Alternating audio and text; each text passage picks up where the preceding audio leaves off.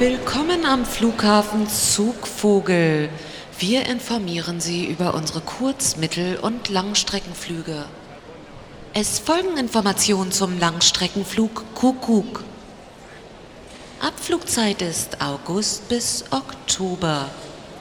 Das Reiseziel sind die Überwinterungsgebiete südlich des Äquators.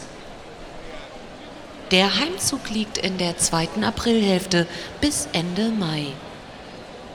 Zu rechnen ist mit gleichmäßigem Flügelschlag, durchsetzt von seltenen kurzen Gleitflügen.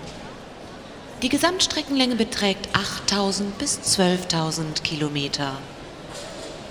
Wie bei vielen anderen Langstreckenziehern handelt es sich auch beim Kuckuck überwiegend um einen Nachtflug.